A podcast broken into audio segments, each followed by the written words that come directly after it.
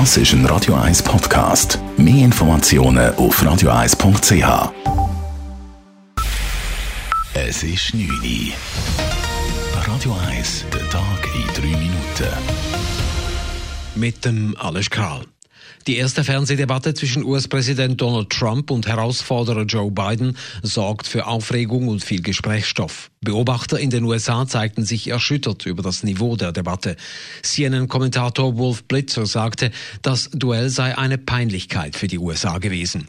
Gemäß Umfragen geht Biden als Gewinner aus der Debatte hervor.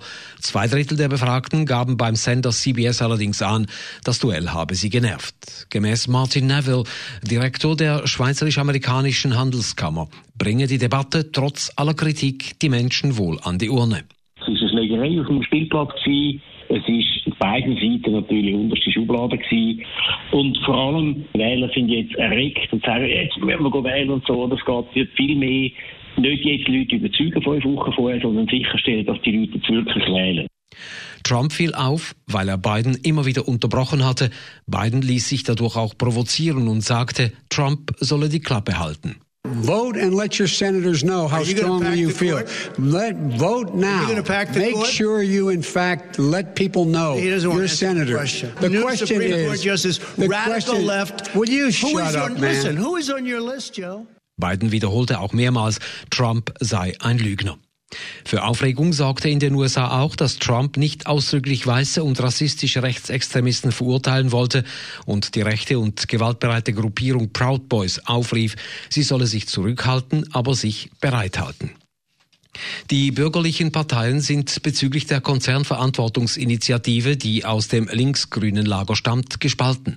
Gleich zwei Komitees aus dem bürgerlichen Lager eröffneten heute ihren Abstimmungskampf sowohl für als auch gegen die Initiative. So argumentierten hochrangige Vertreter von FDP, CVP, SVP und GLP, die Konzernverantwortungsinitiative schade der Schweiz und den Unternehmen. Unterstützt wird die Initiative von einem Komitee mit Vertretern aus den gleichen Parteien, zuzüglich der BDP und EVP. Für sie ist es eine Selbstverständlichkeit, dass man von globalen Konzernen mit Sitz in der Schweiz die Beachtung von Menschenrechten und Umweltschutz verlangen dürfe. Die Initiative kommt am 29. November an die Urne. Die Stadt Zürich soll grüner werden, damit sich das Stadtgebiet bei den immer häufigeren Hitzeperioden weniger stark erwärmt. Obwohl die Stadt diesbezüglich bereits ein erstes Konzept ausgearbeitet hat, haben der Verein Stadtgrün und die Klimaplattform Klimastadt Zürich heute eine Initiative lanciert.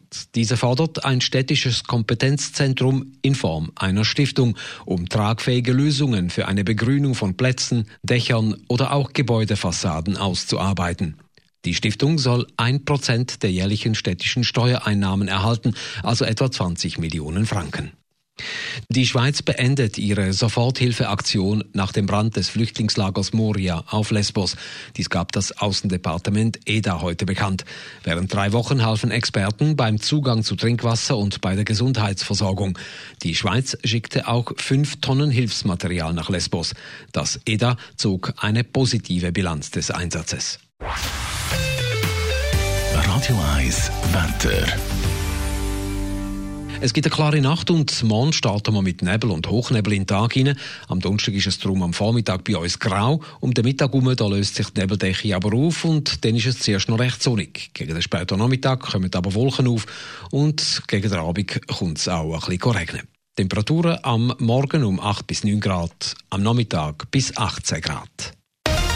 Das war der Tag in 3 Minuten.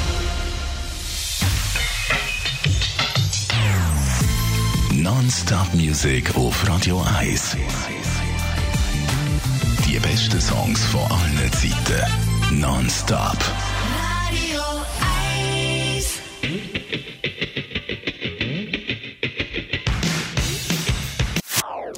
Das ist ein Radio 1 Podcast. Mehr Informationen auf radio1.ch.